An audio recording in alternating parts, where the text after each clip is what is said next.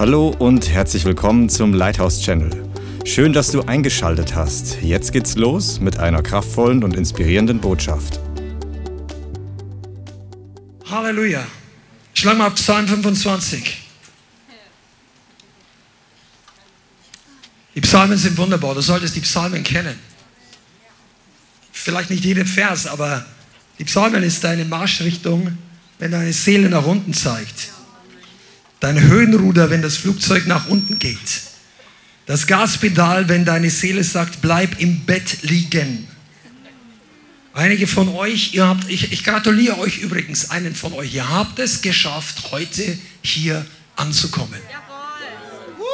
Ja, einige, du sagst, du bist vielleicht nur 50 Kilometer gefahren. Wer von euch ist weiter als 50 Kilometer hier? Schau dir die Hände an. Come on. Und dann denkst du, die, drei, die, die 10 Kilometer durch die U-Bahn in der Hitze ist Leiden für Jesus? Noch nicht. Du denkst, 200 Kilometer mit ausgefallener Klimaanlage zu fahren ist Leiden für Jesus? Meine Kinder sagen, naja, aber 500. Wir hatten schon einige Touren hinter uns, da die Klimaanlage defekt.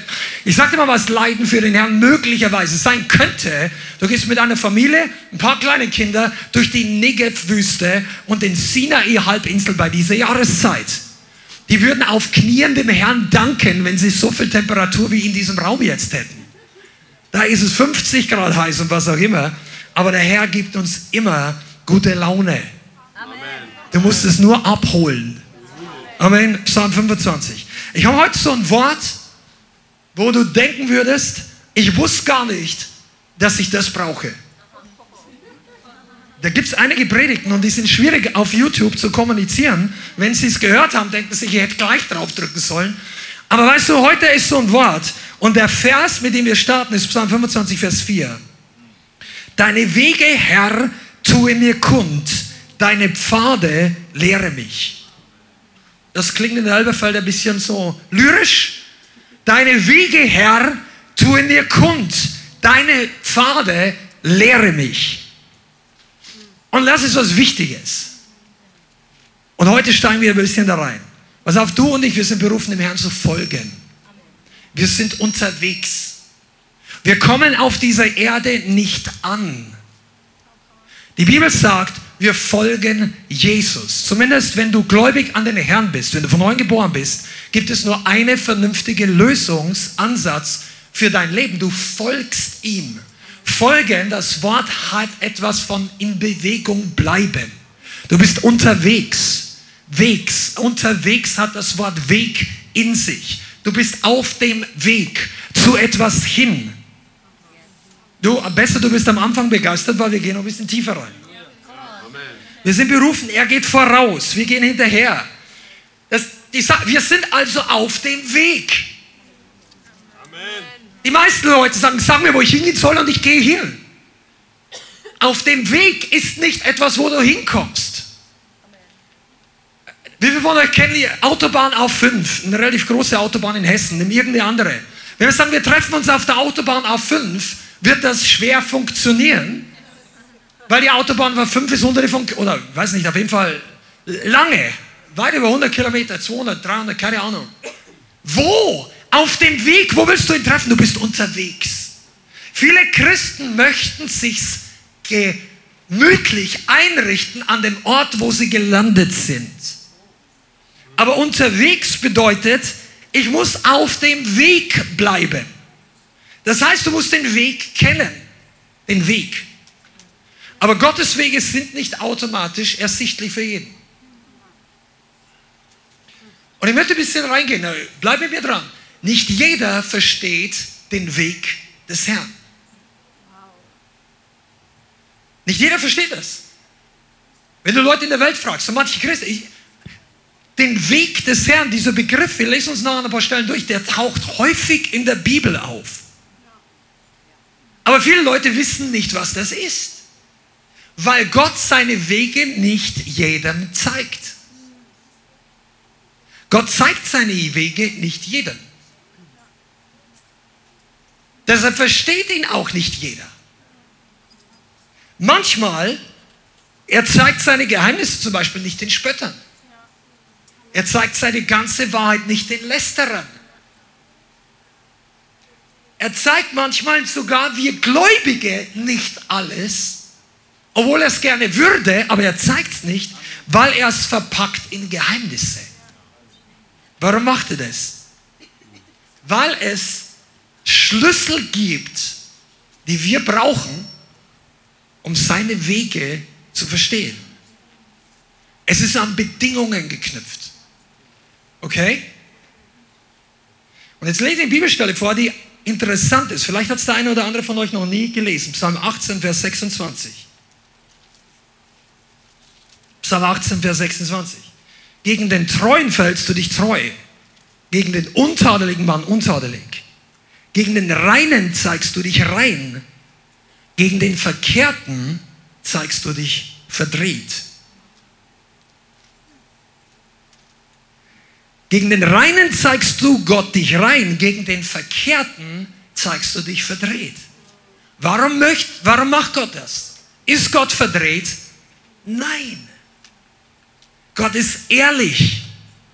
Aber derjenige, der verdreht denkt, für ihn erscheint Gott auch unlogisch.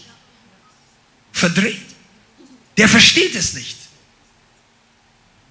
Warum ist das so? Wisst ihr, je älter ich werde, desto mehr wird mir dieses Prinzip bewusst. Einige von euch, ihr, ihr, ihr, bleibt dran, wir kommen rein, das macht für dich noch Klick heute. Aber pass mal auf, als Pastor, als Coach, was auch immer, Seelsorger, jemand, der Leuten helfen möchte, meine Frau und ich wahrscheinlich hunderte, tausend in Deutschland, mir ist zumindest aufgegangen, manchmal möchtest du den Leuten so viel erzählen, du gibst Antworten für Fragen, die die noch gar nicht gestellt haben. Und das bringt überhaupt nichts. Die sind noch nicht mal dankbar. Normalerweise sind Leute undankbar dafür. Das heißt, du gibst ihnen Lösungen, während sie dich noch gar nicht nach der Lösung gefragt haben. Die normale Reaktion ist, dass die Leute undankbar werden, weil die wollen das nicht. Wenn sie es wollten, hätten sie dich gefragt. Wenn du Gott nicht fragst, erzählt er dir nicht deine Geheimnisse. Wenn du Gott nicht suchst, zeigt er dir nicht die Kostbarkeiten des Himmels. Wenn wir uns nicht ausstrecken, wenn wir reines Herz entwickeln, öffnet sich die ganze Offenbarung des Himmels, nicht reines Herz aus uns, aber von, von dem Hunger, von dem Ausstrecken. Wenn wir uns aber verdreht verhalten, sagen, ja, was soll das um Gott? Wie viele Leute habt ihr schon, einige von euch hier, gibt das Wort Gottes, das Evangelium weiter und du hörst das immer wieder, ja, warum lässt Gott das so? Wenn es Gott gäbe, dann so und so. Ich, ich bin mal auf, zur Erkenntnis gekommen, das nächste Mal frage ich irgendeinem von denen, hast du ihn eigentlich schon mal gefragt? Ja, die Leute haben diese Frage gar nicht an Gott gestellt. Viele. Und wenn sie die Antwort nicht bekommen haben, dann liegt es nicht an Gott. Komm, und jetzt kommen wir heute in eine gute Predigt. Der Monat heute ist für Christen der Monat der Demut. Während die Welt das Gegenteil feiert im Juni, ist für Christen dieser Monat, wir zumindest für unsere Gemeinde, rufen den Monat der Demut aus. Der muss auch keine 30 Tage haben, der geht den Rest deines Lebens. Aber grundsätzlich kannst du dich fokussieren. Unser Herz, Gott möchte unsere Herzenshaltung und unsere demütige Kooperation, damit wir seine Wege, seine Absichten und seine Pläne verstehen. Also auch das ist wichtig. Es reicht nicht aus, dass wir intelligent genug sind, dass wir Gottes Plan verstehen. Die Intelligenz ist nicht die entscheidende Frage. Weil es gibt Leute, die sind viel intelligenter wie du und ich. Die meisten von denen tippen jetzt gerade Amen. Nein, nicht alle. Aber es gibt Leute, die studieren die Bibel, das Alte Testament, Tag und Nacht. Es gibt Leute, Theologen, die kennen mehr auswendig, wo das steht, die Zusammenhänge, die historischen Zusammenhänge. Beten vor einer Steinmauer rund um die Uhr, sind so nah dran an dem Ort, wo Jesus damals wirklich gewandelt ist und trotzdem so weit weg, weil das keine Frage des Verstandes ist, sondern es ist eine Frage des, der Position des Herzens. Wenn du Verständnis für den Weg des Herrn haben willst, dann brauchst du die Haltung, dass du lernen möchtest. Es ist eine Lernkurve. Der Weg des Herrn ist eine Lernkurve. Und heute kannst du ein paar wichtige Lektionen für dein ganzes Leben lernen. Es ist ein Prozess. Es ist etwas Gutes, aber es ist nicht Information, die dir und mir und der Welt fehlt. Dir und mir fehlt nicht die Information im Normalfall, uns fehlt die Offenbarung. Und man kann Information haben, da haben wir schon öfter darüber geredet, ohne dass das Herz verändert wird, aber du kannst nicht Offenbarung bekommen, ohne dass du dich änderst. Okay, was ist der Weg des Herrn in der Bibel? Ein paar Grundlagen. Apostelgeschichte 18, Vers 24. Apostelgeschichte 18, 24. Es kam aber gegen Ephesus ein Jude mit Namen Apollos. Apostelgeschichte 18, Vers 24. Von Geburt an, äh, von Geburt aus Alexandrien, ein beredter Mann und mächtig in der Schrift. Dieser war unterwiesen im Weg des Herrn. Und er redete mit inbrünstigem Geist, mit Leidenschaft heißt es, und lehrte mit Fleiß von dem Herrn, aber er wusste allein von der Taufe des Johannes. Dieser fing an, frei zu predigen in der Schule und in Aquila und Priscilla hörten, nahmen sie ihn zu sich und legten ihm den Weg Gottes noch fleißiger heißt in dieser Übersetzung oder noch intensiver aus. Der Weg des Herrn ist also grundsätzlich zu verstehen, das Evangelium. Die allereinfachste Einstiegsstufe. Die Bibel, die Gläubigen in der Bibel haben sich damals nicht Christen genannt. Die Welt hatte die Menschen Christen genannt. Die Leute, die an Jesus geglaubt haben, haben sich selber genannt, die auf dem Weg. Die haben von sich gesagt, wir sind auf dem Weg. Das war über Jahrzehnte die Selbstbezeichnung der Christen damals, auch der Juden, weil die Juden sich sowieso nicht Christen genannt haben, die, die Heiden in der Antiochia wurden Christen genannt, aber die, die waren auf dem Weg. Wisst ihr, was das heißt? Die haben verstanden, wir sind unterwegs. Wir sind auf dem Weg, bis Jesus wiederkommt. Das war für die damals der, der, der, die nahe Erwartungshaltung. Die haben nicht gedacht, wir bauen Häuser, wir bauen Kirchen, wir bauen Gemeinden, also Gemeinden schon, aber nicht in diesem Kontext, wie wir es heute kennen. Die haben erwartet, dass der Herr bald wiederkommt. War auf dem Weg. Auf dem Weg kannst du nur sein, wenn du das Evangelium glaubst und annimmst. Du kommst nicht anders auf den Weg. und dann auf dem Weg zu kommen. Lass mich mal zwei, drei Sätze sagen, weil es gut ist für die Gemeinde, dass du das Evangelium verstehst. Du bist nicht auf dem Weg zu Gott, solange du noch auf dem Weg zur Hölle bist. Der Weg zur Hölle und der Weg zu Gott sind zwei unterschiedliche Richtungen auf der gleichen Straße. Ring a bell? ja, ich habe Gott schon immer gesucht. Nein, jeder von uns war auf der verkehrten Richtung, in der, auf der Straße zu Gott unterwegs. Wenn du das noch nicht verstanden hast, dann wird es höchste Zeit, dass wir alle rauskommen aus Religion. Religion redet uns ein, ja, wir sind ja nicht ganz gut, aber wir sind auf keinen Fall ganz schlecht. Wir sind ja eigentlich ganz gute Menschen. Ich bin ja nicht so schlimm wie der.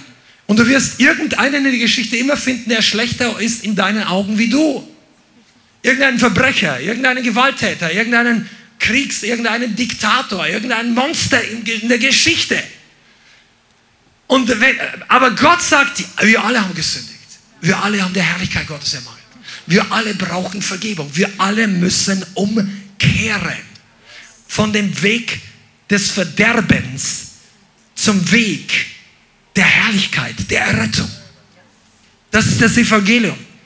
Und das musst du erkennen. Apollos war unterwiesen im Weg des Herrn und er hat den Weg des Herrn gepredigt. Aber viele Leute haben Probleme damit, weil Gottes Wege sind nicht unsere Wege. Gottes Gedanken sind höher. Und dann gibt es diese Stelle in Markus Kapitel 1, Vers 3, wo es heißt, Stimme eines Rufenden in der Wüste bereitet den Weg des Herrn, mach gerade seine Pfade. Also irgendwas scheint es doch mal mit dem Weg zu haben, das wichtig ist für uns.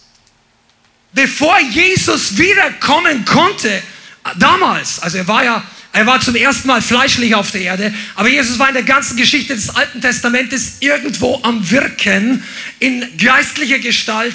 Die Bibel sagt, er war der geistliche Fels beim Auszug aus Ägypten. Er ist möglicherweise, ich persönlich glaube, ist Josua erschienen als Anführer des Heeres der Herrscher. Es gibt viele Dinge, wo Jesus schon gewirkt hat, als er auf die Erde kam, als die Zeit erfüllt war, als Gott seinen Sohn sandte, musste jemand kommen und vorher die krummen Wege gerade machen. Aber die Gemeinde Jesu denkt, Herr, wenn ich will, dann reicht's aus. Herr, ich will doch. Was ist das Problem? Das Problem ist die vielen Kurven, die vielen Steine, die vielen ungebahnten Pfade im Leben der Gemeinde im Leben unseres eigenen Lebens. Ja, ich will doch alle. Das Wollen ist nicht das Entscheidende. Ist der Weg gebahnt in deinem Leben, in deiner Gemeinde? Ja, sagst du, pff, was soll ich wissen? Ich tue mich halt schwer mit manchen Dingen. Wer kann dann den Weg des Herrn verstehen? Lesen wir Psalm 25, Vers 14.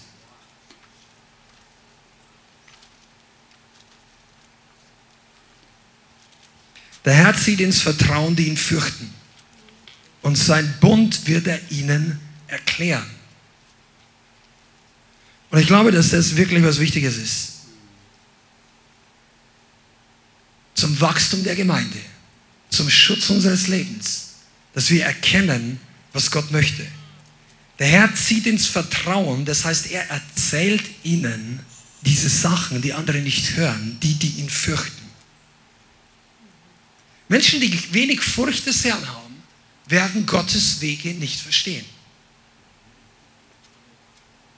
Die werden sein Handeln nicht verstehen. Es ist ihnen ein Anstoß. Es ist ihnen unlogisch, eine Torheit oder ein Geheimnis. Ich verstehe es nicht. Sagen, ja, Gott, du willst das, aber ich verstehe, ich verstehe mein Problem nicht. Kann, na, bin, kann ich doch nichts dafür. Falsch. Es ist deine Verantwortung und meine Verantwortung, es zu verstehen. Der Schlüssel ist unser Herz. Und Furcht des Herrn lässt die Herzen weich werden. Furcht des Herrn lässt Angst weichen und Ehrfurcht vor Gott kommen. Furcht des Herrn macht aus religiösen Gemeinden Gottesfürchtige. Furcht des Herrn kommt dann, wenn wir nicht mehr zufrieden sind mit unserem eigenen Leben. Wenn wir sagen, hey, das ist nicht gut. Das war nicht gut. Letzte Woche war nicht gut. Mein Verhalten war nicht gut. Wenn ich die Bibel lese, ich werde überführt. Aber wenn das so ist, ist ja nicht für jeden so. Furcht des Herrn bedeutet, dass du mehr Ehrfurcht vor Gott hast, als Furcht, deine Bequemlichkeit zu verlieren. Furcht des Herrn bedeutet, dass du lieber alleine mit Gott dastehst, als ohne Gott mit tausend Freunden. Furcht des Herrn bedeutet, dass du Respekt hast vor dem, was Gott sagt, tut und will. Und wenn das in die Gemeinde kommt, dann kommt Reinheit. Wenn das in eine Nation kommt, kommt Heiligkeit. Wenn wir beginnen in der Furcht des Herrn zu wandeln, dann werden harte Herzen weich. Wir leben in einer Generation, die sich die Gebote selber hindreht. Theologen, ich rede von Christen. Es gab noch nie eine Generation, die mir bekannt wäre, wo so viel Lehre toleriert wird, die Sünde rechtfertigt, wie in diesen Jahren. Unter den Menschen, die sich Christen nennen.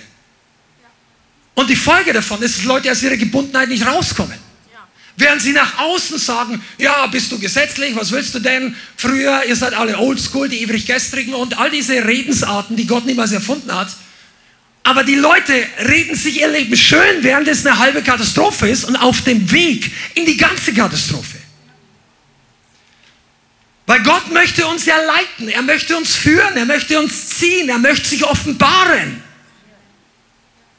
Aber wohin möchte er uns leiten? Auf seinem Weg. Viele von uns sagen, ich möchte die Stimme, ich höre die Stimme Gottes nicht. Ja, willst du denn hören, wo der Weg hingeht? Er leitet uns auf seinen Wegen. David hat ganz am Anfang gebetet, Herr, tue mir kund deine Wege. Ich meine, David war gottesfürchtiger als die meisten Christen. Oder vielleicht alle, ich will das nicht beurteilen, aber er war ein Vorbild in so, so vieler Hinsicht. Und er sagt, lehre mich. Ich habe Bedenken über Gemeinden und über uns als Gemeinde oder Christen, wenn wir in die Gemeinde kommen, um ein Add-on mitzunehmen. Ein bisschen mehr Erkenntnis, ein bisschen mehr Segen, ein bisschen mehr zusätzlich. Wir brauchen Lernwilligkeit. Die Fähigkeit zu lernen aus unserer Vergangenheit, damit die Zukunft, die vor uns liegt, maximal im Willen Gottes stattfindet. Die, die, Vergangenheit spielt eigentlich nur untergeordnete Rolle, egal wo du hergekommen bist, egal wie du heute in den Raum hier reingekommen bist oder wie du in den Livestream eingeschaltet Das ist zweitrangig. Das einzig Entscheidende ist dein Zustand deines und meines Herzens bezüglich Lernwilligkeit. Die Bianca und ich haben diese Gemeinde nicht gegründet, um eine weitere Blume auf der Blumenwiese von unterschiedlichen Lobpreiskulturen zu entwickeln in einer großen Großstadt mit vielen Gemeinden. Das, das ist ein Segen. Aber wir, wir brauchen nicht Christenunterhaltung. Das ist meine persönliche Meinung. Da kann jeder anders drüber denken. Aber ich würde die Zeit nicht investieren, wenn Christen weiter unterhalten werden. Und es gibt Leute und Gemeinden, die gut im Unterhalten sind. Aber wir haben das nicht geplant. Wir schneiden auch die Fehler nicht immer raus. Ihr habt es festgestellt. Weil das wird irgendwann mal fake. Dann erwarten die Leute was, was wir gar nicht sind. Ja, genau. Pass auf, Gott möchte uns seinen Willen lehren. Und wenn du hier reingekommen bist, ja, den Willen Gottes kenne ich schon, dann ist der Gottesdienst heute umsonst für dich. Ja, was willst du mehr? Ich habe doch Jesus. Jesus ist nicht das Ziel, er ist der Weg. Der Weg. Er ist natürlich das Ziel. Aber du bist im Moment, solange wir auf der Erde sind, ist Jesus für uns der Weg. Wo bist du auf dem Weg? Mal ganz ehrlich, die meisten Leute wissen es gar nicht. Das ist eine interessante Predigt. Ich bin ja immer ein bisschen technisch. Ich habe mir darüber Gedanken gemacht. Was gibt es besser, als jemand zu vergleichen mit dem Weg, als das Autofahren? Ich meine, Autofahren, du musst auf dem Weg bleiben. Also du hast einen, irgendeinen Jeep, Wrangler, Pickup, irgendwo, querfeld ein.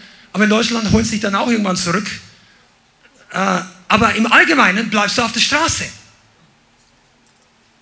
Und die meisten von uns schätzen Navis, also GPS, Navi-Apps, Geräte.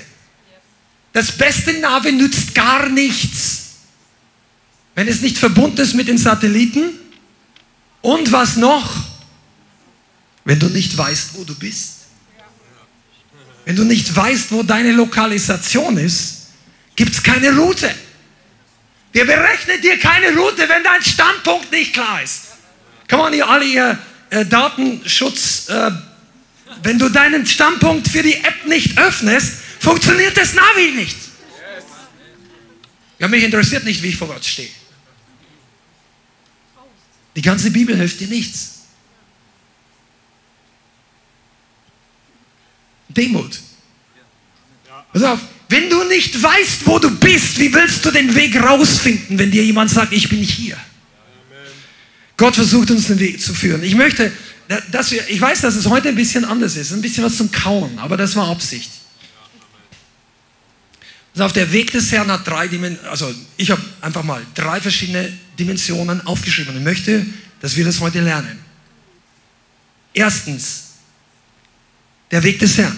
Er leitet uns auf seine Gebote, in seine Gerechtigkeit. Du wandelst nicht mehr, das haben wir vorhin gesagt, den Weg der Sünder. Du gehst auf den Weg der Gerechtigkeit. Du gehörst nicht mehr zum Reich der Finsternis, du gehörst zum Reich des Lichts. Du, Weg, du läufst nicht mehr den Weg des Verderbens, den Weg des Todes.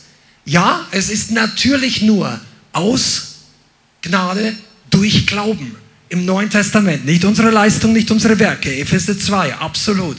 Aber das ist der erste Dimension. Das ist das, was von Paulus gerade geschrieben hat bezüglich Apollos. Den Weg des Herrn, den Weg der Gerechtigkeit. Und wenn du da noch nicht bist, dann ist heute Zeit, dass du umkehrst zu Jesus. Das ist der allererste Einfalls, der, der Anfangsschritt. Du kommst zum ersten Mal oder weil du es nochmal nötig hast, zurück auf den Weg Gottes, auf den Weg der Gerechtigkeit, den Weg, der Sinn macht, den Weg, der die Schuld abnimmt. Das, was nicht I'm no longer on the highway to hell, ich bin the, auch nicht am Stairway to Heaven. Die ganzen Songs kannst du an den Mülltonne klopfen, aber ihr kennt die wahrscheinlich alle gar nicht mehr. Einer lächelt da hinten. Ja, du. Das waren ziemlich okkulte Songs. Du bist jetzt auf dem Weg in den Himmel zu Jesus. Ja, die Begeisterung hier ist zäh. Also das, wenn wir da nicht anfangen, wir brauchen gar nicht mehr weitergehen. Die Welt wird dich nie verstehen. Die, also die Welt wird deinen Weg nicht verstehen. Viele von uns versuchen mit einem Fuß in der Welt zu sein, mit einem Fuß in der Gemeinde und sagen, ja, die Welt versteht das nicht. Die kann das nicht verstehen. Das ist Torheit. Das Evangelium ist Torheit für die, die verloren gehen. Bis sie zu dem Punkt kommen, dass sie gerettet werden. Und dann geht ihnen das Licht auf. Aber sorry, es, man kann sich dann sagen, Millionen von Menschen werden am Ende nicht die Errettung annehmen. Es werden viele, viele die Errettung annehmen, aber es bleibt ein Prozentsatz der Menschheit, die leider die, das Rettungsangebot ablehnen. Und diese Leute werden die Christen nicht verstehen.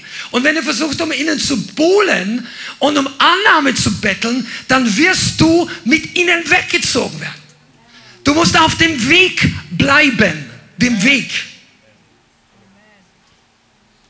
Der zweite Teil des Weges Gottes ist, dass du von dem Platz der Gerechtigkeit, die zweite Dimension, ist das nicht mehr nur, okay, ich bin jetzt nicht mehr Sünder. Ja, ich bin auf dem Weg, ich mache jetzt nicht mehr Sünde. Gott hat noch einen viel klareren Weg für dich.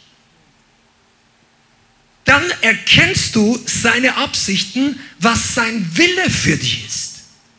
Nicht alles, was nicht Sünde ist, ist der Wille Gottes für dein Leben. Und die zweite Dimension des Weges Gottes ist der Weg, wo er nicht mehr dich hindert, weil es dir sonst schaden würde. Er widersteht dir nicht mehr. Okay, pass mal auf, ich möchte das erklären. Die Bibel sagt, Gott widersteht den Stolzen, den Demütigen aber schenkt er Gnade. Wenn ich also gerettet bin und ich bin nicht hundertprozentig sicher, ob das, aber ich möchte doch so gerne das. Und du bist dabei und sagst, oh Herr, jawohl, aber es zieht dich dahin. Gott widersteht manchmal uns Christen, weil er uns liebt und er hält uns auf dem Weg der Gerechtigkeit. Er hält dich und mich auf dem Weg für eine gewisse Zeit. Er wird dich nicht immer daran hindern, nach links oder nach rechts zu lenken auf der Straße. Aber manchmal hindert er uns. Und wenn du dich auf dem Weg bewegst, wo er dich nicht mehr hindert. Also die Gerechts, dann beginnst du in den Weg hineinzukommen, wo er den zugelassenen Willen für dich hat. Der zugelassene Wille. Und die dritte Dimension ist eigentlich der perfekte Wille für dein Leben. Okay? Also nur weil du nicht mehr sündigst, heißt noch nicht, dass du den Weg Gottes schon verstanden hast. Nur weil du sagst, okay, ich habe gebetet, ich möchte das und das und das und Gott hat die Tür nicht zugemacht, heißt nicht, dass du auf dem Weg Gottes bist. Vielleicht lässt er es zu, aber es ist nicht der perfekte Plan für dein Leben. Du hast so, ja, ich möchte das, ich will, ah, nein und so. Und irgendwann mal merkst du, dass Gott nicht mehr dagegen arbeitet und sagt, ah, das ist das grüne Licht. Nein, er lässt dich machen. Aber das heißt nicht, dass der perfekte Plan für dein Leben ist. Deshalb ist es wichtig, dass wir erkennen, was Gott tut und was er möchte. In der Gemeinde solltest du lernen, Gott kennenzulernen und nicht nur Prinzipien. Nicht nur Erweckung, nicht nur Segen, nicht nur Heilung, nicht nur alle, sondern du solltest auch unterscheiden können, was in deinem Leben dran ist und was nicht dran ist. Wo widersteht dir Gott? Wo widerstehst er, du ihm? Und der, der, Gott möchte uns in den perfekten Willen für unser Leben hineinführen. Wow.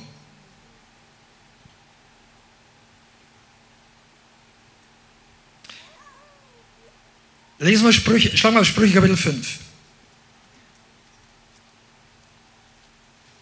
Ab Vers 12. Sprüche 5 ab Vers 12.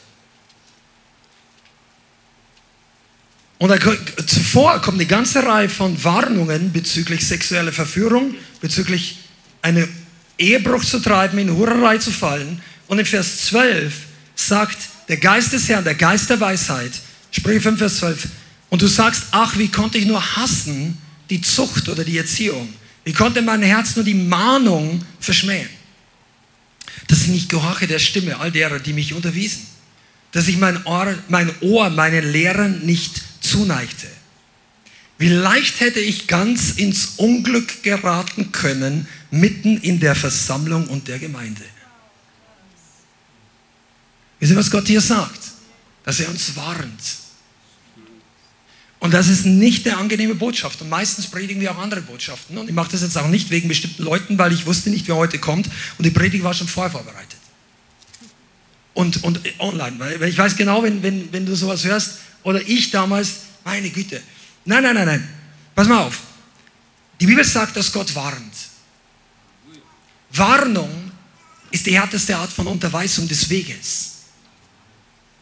Gehen wir mal zurück, kannst wieder lächeln. Denkt ihr einfach mal, wie viele von euch haben einen Führerschein?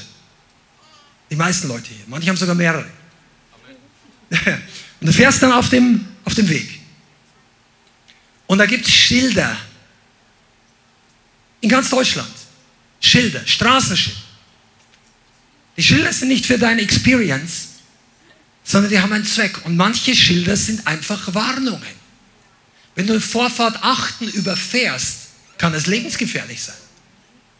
Fährst du einfach mit, mit 80 in die Kreuzung rein auf einer Landstraße, wo der andere Vorfahrt hat, dann, wenn keiner kommt, überlebst du es und wenn einer kommt, sieht es schlecht für beide aus.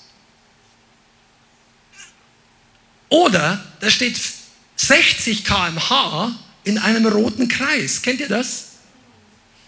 Und du denkst, ah, ich bin Sportfahrer, ich habe ein Sportfahrwerk, 120. Vielleicht bist du gut, und du, aber irgendwann mal kickst du raus aus der Kurve. Das ist eine Warnung, weil du die Kurve vielleicht nicht siehst.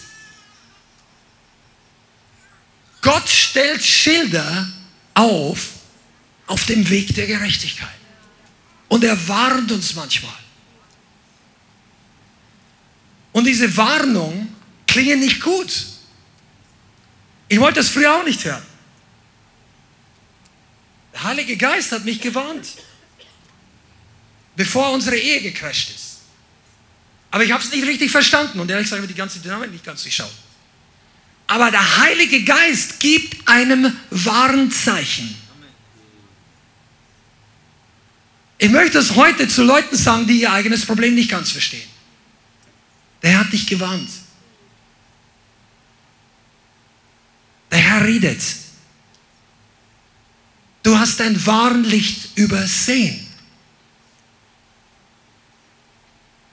Und du wirst dich, das wird sich nicht ändern, wenn du nicht beginnst, auf die Warnanzeige Gottes zu achten. Die Autos, die modernen Autos, haben inzwischen mehrere Lichter. Früher gab es nur ein paar wenige Leuchten und wenn es da rot wird, dann stellt das Auto besser ab, so vor 30, 40 Jahren. Alles, was rot ist, ist schlecht. Rotes Öllicht. ich mal wir haben schon einige Autos gehabt und einige gingen auch kaputt und irgendwann mal war das Öl zu wenig und dann habe ich zu meiner Familie gesagt, wenn das rote Licht angeht, stehle ab und ruf mich an, egal wo du bist, dann komme ich. Lass das Auto stehen. Aber inzwischen gibt es nicht nur das rote, es gibt auch das gelbe Licht. Kennt ihr das? Fahrt alle nicht Auto. Nur Hauptsache, Hauptsache das Ding läuft. Nein, wenn das gelbe Licht leuchtet und es eine Ölkanne, dann kannst du noch ein bisschen weiterfahren und dann muss Öl nachgefüllt werden. Aber wenn das rote Licht angeht, dann heißt es halt. Noch ein bisschen weiter und der Motor kann kaputt gehen. Und einige von uns, wir denken immer nur, Gott ist gnädig, die Anzeige ist egal. In meinem Leben. Gott liebt mich. Ich fahre auch ohne Öl. No. Der Seelsorger sagt Amen. Nein, das stimmt nicht. Du brauchst dann Heilung. Einen Totalschaden im Motor kostet viel Schmerzen. Ich spreche jetzt bildhaft. Wisst ihr was? Warnungen hat Gott gestellt, damit wir uns nicht verletzen. Damit andere nicht verletzt werden. Das Wort Gottes hat Ermahnungen gestellt, damit unser Leben leichter läuft. Jetzt schau dir meine Haarfarbe an. Ich bin nicht mehr 25. Ich weiß, in welchem Dreck ich selber schon drin war, den ich mir hätte ersparen können. Wir hätten die Gemeinde nicht gegründet. Ich hatte überhaupt keine Lust dazu gehabt. Und erst recht keine Berufung vor 20 Jahren oder vor 10 Jahren. Aber Gott hat bestimmte Dinge getan. Ich sage das mit blutendem Herz zum Teil. Warnungen ignorieren ist der Anfang der Katastrophe. Und nach all diesen Jahren Gemeinde möchte ich zu manchen Leuten auch sagen, warum kommst du immer wieder zur Seelsorge, wenn du das und das nicht gemacht hast? Glaubst du nicht, das ist doch kein Unterhaltungsprogramm, was wir hier machen? Das hat doch einen Grund. Ja, mir ist halt wieder kaputt gegangen. Und pass mal auf, wenn du Buße tun möchtest, kannst du Nacht um drei bei uns anrufen, klingeln, uns aus dem Bett reißen, wenn du Hilfe brauchst. Die Gemeinde oder die Leiterschaft ist immer da. Vielleicht, wir zumindest, also nicht jeder in unser Haus ist begeistert, wenn dann plötzlich Sturm läutet, aber Bianca und ich wollen helfen. Aber man kann nicht jedem helfen, der Warnanzeichen ignoriert. Das sagte jeder Mechaniker. Mensch, wenn du das nicht aus einem Prediger nimmst, dann glaub doch den Leuten in der Werkstatt.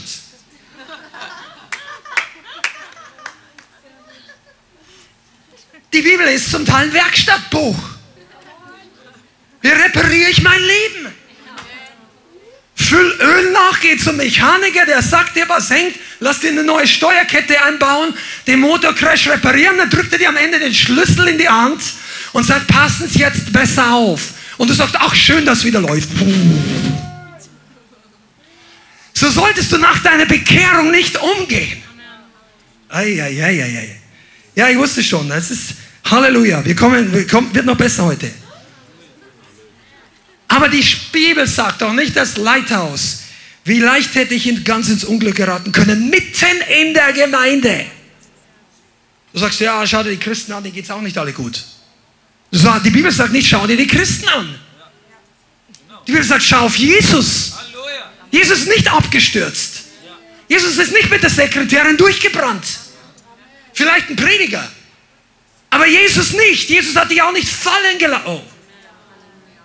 Jesus hält dich. Jesus hält dich heute fest. Du bist nicht hier, um verdammt zu werden. Diese Predigt mag anders anfangen, aber sie endet besser, glaub mir es. Der Heilige Geist lässt aber bei manchen so von uns Warnzeichen aufblinken. Und dann ist es dran, zu reagieren. Du sagst ja, ich sehe keine Warnzeichen. Aber mein Leben ist trotzdem nicht komisch. Aber ich kann nicht sehen. Keine Warnzeichen, kein Warnsignal, nichts. Ich glaube, es ist alles gut.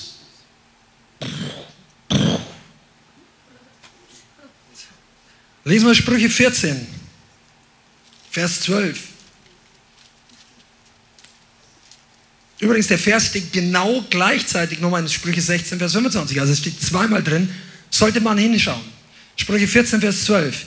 Da ist der Weg oder da ist ein Weg, der einem Menschen gerade erscheint. Aber sein Ende sind Wege des Todes. Da ist ein Weg, der für den Menschen gerade erscheint. Für einen Menschen. Sprüche 14, Vers 12. Der Weg schaut doch geradeaus. Ach, war doch alles okay. Boom. No, war nicht. Einem Menschen gerade erscheint. Deshalb ist doch das Evangelium so oftmals so unbequem. Für die Gesellschaft, für dich und für mich. Ich weiß nicht, ob äh, jeder Einzelne, ich, ich kenne die Geschichten nicht, wie jeder Herr sich bekehrt hat. Muss ich auch nicht. Viele schon, aber nicht jeder. Aber für mich war es nicht unbedingt der angenehmste Moment zu erkennen, dass ich mit meiner ganzen Religiosität jahrelang in der katholischen Kirche falsch gelegt bin. Das kostet was. Und vielleicht bist du und sagst, ja, Kirche bin ich eh nicht gegangen. Ja, aber vielleicht hast du in der Welt dir ein Imperium aufgebaut oder ein paar Freunde oder was auch immer. Vielleicht hattest du Erfolg oder du warst total am Ende. Aber irgendetwas hat jeder, der zum Herrn kommt, zurückgelassen in der Welt. Und wenn dir das noch nicht aufgefallen ist, dann brauchst du vielleicht diese Offenbarung, dass ein Teil deines alten Lebens auf jeden Fall zurück in der Welt bleibt und stirbt. Das ist normal. Unsere Wege erscheinen uns gerade so wie eine Zugtracks. Ja, alles gut. Boom. Und dann denkst du, warum entgleist das Ding dauernd? Weil es seine Wege sind, nicht unsere Wege. Es fühlt sich vielleicht an, es sieht gut aus, aber es kann eine Katastrophe sein. Das ist doch der Grund, warum Leute leiden in der Welt. Da möchtest du ihnen das Wort Gottes bringen. So, alles gut, alles gut. Also ich rede von Leuten auf der Straße, die Jesus nicht kennen. Und sagen, ja, das, das passt und, und so weiter. Und du merkst irgendwie, da kommt aber jemand und sagt, ja, eigentlich, Sie haben recht. Mein Leben ist... Es ist noch nie jemand an Jesus vorbeigegangen und hat seine Hilfe nicht in Anspruch genommen, der gesagt hat, Jesus, ich brauche dich.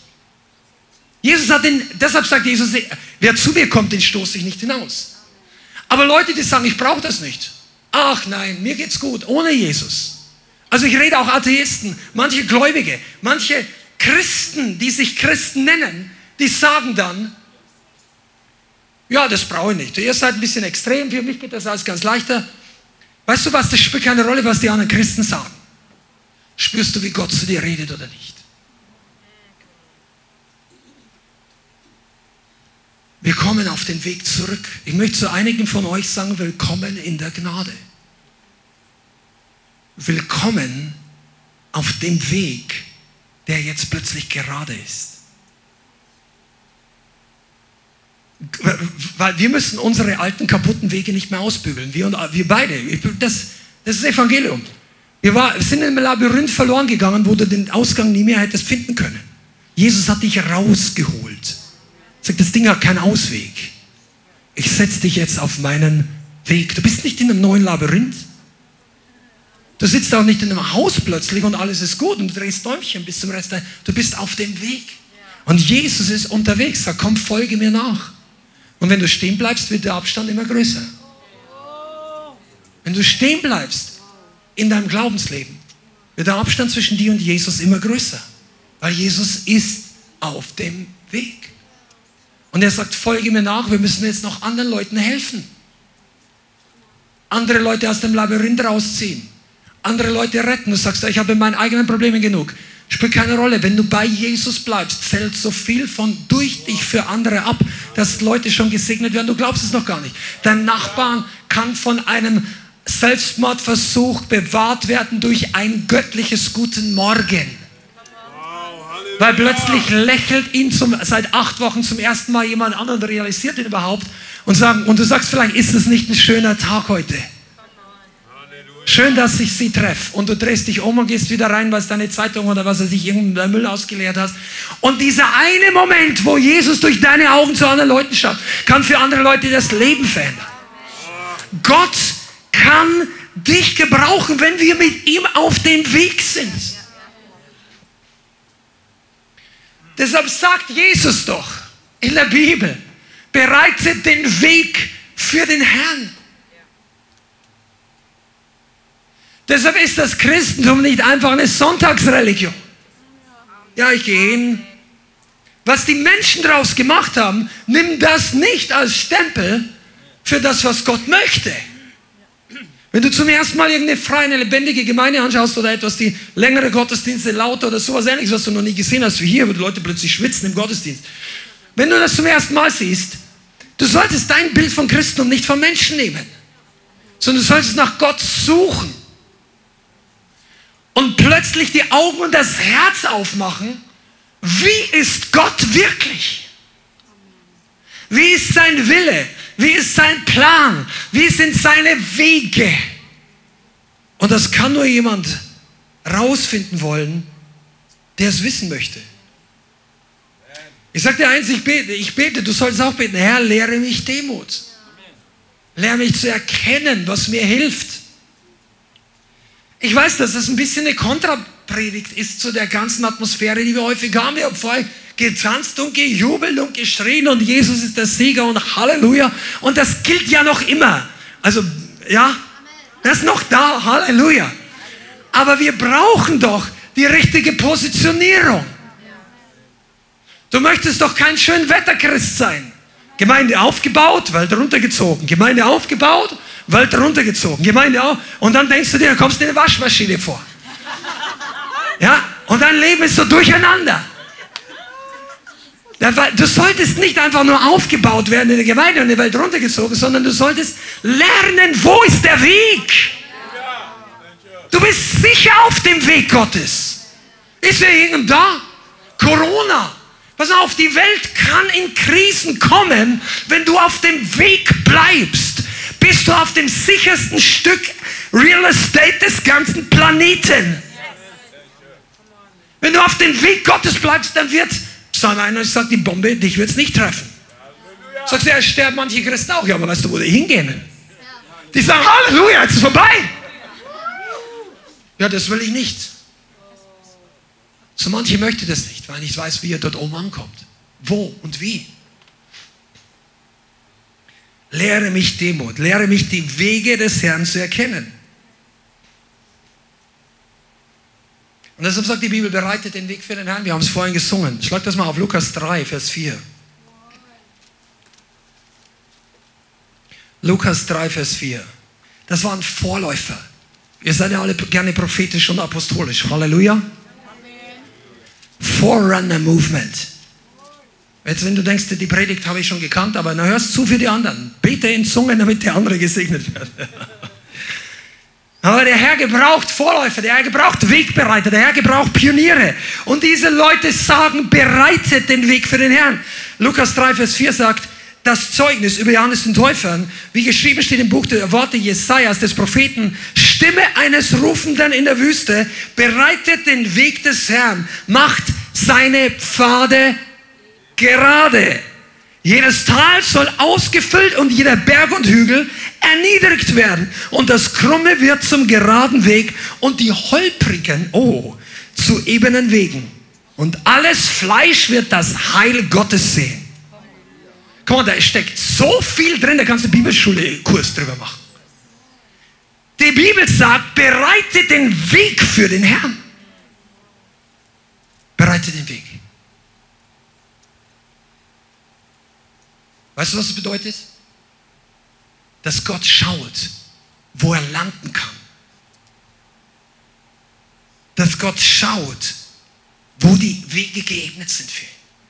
Er sucht Gemeinden, er sucht Leute, er sucht Gläubige, wo der Widerstand gering ist, wo die Umwege nicht so groß sind, wo der Heilige Geist Raum findet. Bereit, da steht nicht, bereitet dein Herz für den Herrn. Ist das schon mal aufgefallen? Da steht nicht bereitet, streck die Arme aus und sag Halleluja. Amen. Aber das steht nicht da. Es ist gut zu machen. Aber die Bibel sagt, bereite den Weg. Pass auf, wie du Gott empfängst. Und ich finde es sehr interessant, jedes Tal wird ausgefüllt, jeder Berg und jeder Hügel erniedrigt. Das ist der Plan Gottes. Und das Holprige auch. Holprig. Wenn der Lobpreis holprig ist, dann ist der Weg noch nicht bereitet. Wenn es schwierig ist, wenn, wenn dein Gebet holprig ist, möchte Gott es glatt machen. Den Weg für ihn. Was ist denn holprig? Unser Eigenwille. Unser Fleisch. Das, was du am liebsten und ich jetzt nicht hören wollen würde. Ihr singt ja auch gerne das Lied, Every high thing must come down, every stronghold shall be broken. Wisst ihr eigentlich, was wir da singen? Wir singen nicht die ganze Zeit nur, dass der Teufel seine Leute loslässt. Wir singen eigentlich, every high thing must come down. Und einige Christen wundern sich, wenn man beim Gebet plötzlich boom. Und der, der Heilige Geist sagt, Halleluja, every high thing must come down. Boom. Das Wasser fließt immer von oben nach unten. Der Segen fließt immer von hohen zu niedrig. Das sind Leute, die demütig sind, empfangen am meisten. Down. Bereitet den Weg für den Herrn. Ich gebe dir heute, da ist so viel drin. Ich hoffe, dass du mit den Ohren des Geistes zuhörst. Bist du da? Ja. Gott möchte Stolpersteine aus deinem Leben rausnehmen. Er möchte dich retten, er möchte dich segnen, er möchte dich heilen, er möchte dich wiederherstellen. Er möchte dir alles Gute geben. Aber das, was uns hindert, ihm zu begegnen, er möchte es einfach rausnehmen. Ich habe das einfach am Herzen, dass ich heute es mitteile, dass ich glaube, dass die Gemeinde in Krisen, nicht diese Gemeinde, die Gemeinde Jesu, in Krisen hineinkommen wird. Ich glaube, es kommen Momente, wo wir getestet werden für unseren Glauben. Und ich glaube, es kommen Momente, wo wir ernsthaft geprüft werden, ob wir gehorsam bleiben. Das muss nicht dauernd so kommen, ist nicht die ganze Zeit. Aber ich glaube, dass es wirklich dran ist, dass wir in diesen Wochen einen Schritt weiter in Richtung Demut gehen. Dass wir auf die Ermahnung und auf das Wort Gottes hören und gleichzeitig uns segnen lassen, uns erfüllen lassen, uns verändern lassen, uns aufnehmen lassen von der Gnade. Aber wenn der Herr sagt, bereite den Weg, dann ist das das Unkraut raus und der Segen rein. Die Gnade Gottes wirkt dort am meisten, wo das Alte rausgerissen wurde. Und der Herr möchte dir und mir hier die Augen öffnen.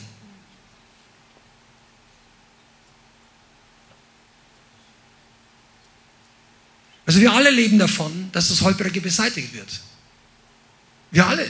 Du hast, wie viele von euch sind in irgendeinem Fahrzeug hergekommen, Bus, Auto oder sonst irgendwas?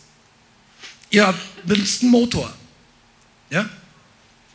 Verbrennungsmotor, die meisten von euch. Der Verbrennungsmotor ist so gebaut, dass in den Kolben auf und ab gehen, die gehen auf 50 Mal pro Sekunde oder schneller hin und her.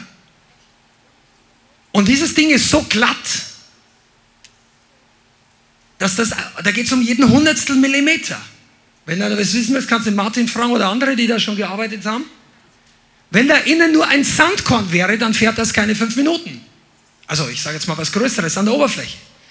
Jetzt, wir haben gelernt, die Menschheit hat gelernt, auf Hundertstel und Tausendstel Millimeter Oberflächen glatt zu machen,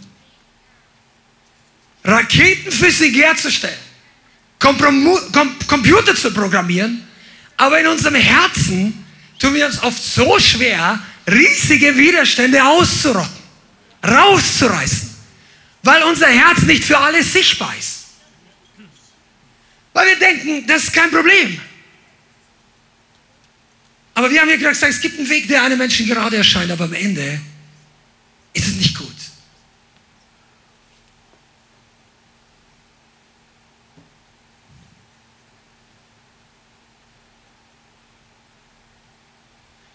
Also ich spüre einfach so eine Schwere Gottes und so, eine, so ein Drängen des Heiligen Geistes. Und ich glaube, dass wir uns als Gemeinde dem Herrn einfach ganz neu hingeben sollten. Für Dinge, deine, du musst gar nicht auf den Nachbar schauen. Und vielleicht ist der eine oder andere hier und du hörst diese Predigt eher für jemand anderes. Mach das nicht. Sondern frag dich, bin ich bereit zu lernen? Bin ich bereit, Jesus alles hinzugeben? Sagst du, ja, habe ich doch schon. Aber vielleicht erstens mal nicht jeder, der hier heute zuschaut und zuhört. Und zweitens kann es auch sein, dass der Herr deine und meine Augen öffnen möchte für eine ganz neue Dimension. Und ich möchte heute sagen, dass Gnade darauf wartet, dass du und ich verändert werden. Du bist nicht umsonst heute hier. Du bist nicht umsonst hier.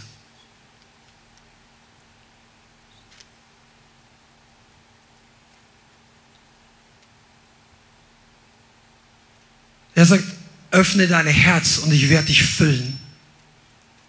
Öffne deine Augen und ich werde dir den Weg zeigen.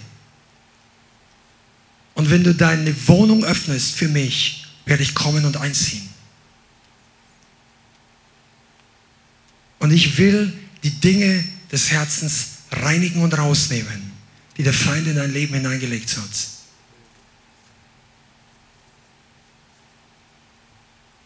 Ich werde jetzt einfach eine Zeit lang beten.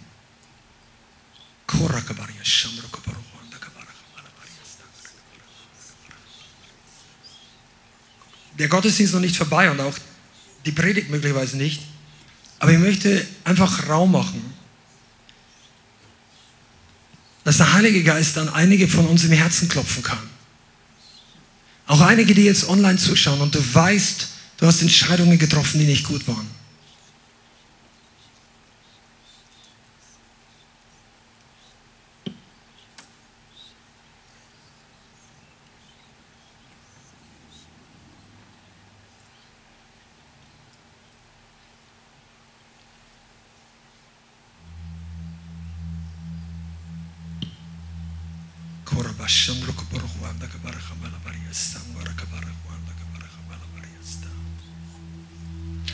Heute Zeit, dass wir Stolpersteine aus unserem Leben entfernen und den Mantel der Demut anziehen.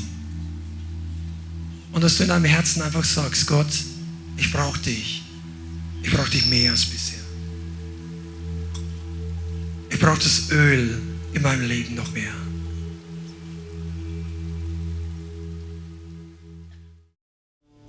Vielen Dank fürs Zuhören. Wir hoffen, die Botschaft hat dich inspiriert und weitergebracht. Diese und noch mehr Botschaften findest du auch als Livestream auf unserem YouTube-Channel, zusammen mit Live-Worship und vielen bewegenden Zeugnissen. Wir würden uns freuen, wenn du auch mal in unserem Gottesdienst vorbeischaust. Alle Infos dazu findest du auf unserer Webseite, auf Facebook oder Instagram. Links dazu findest du in der Beschreibung. Schreib uns gerne dein Zeugnis oder dein Gebetsanliegen unter info at lighthouse.center. Tschüss und bis zum nächsten Mal.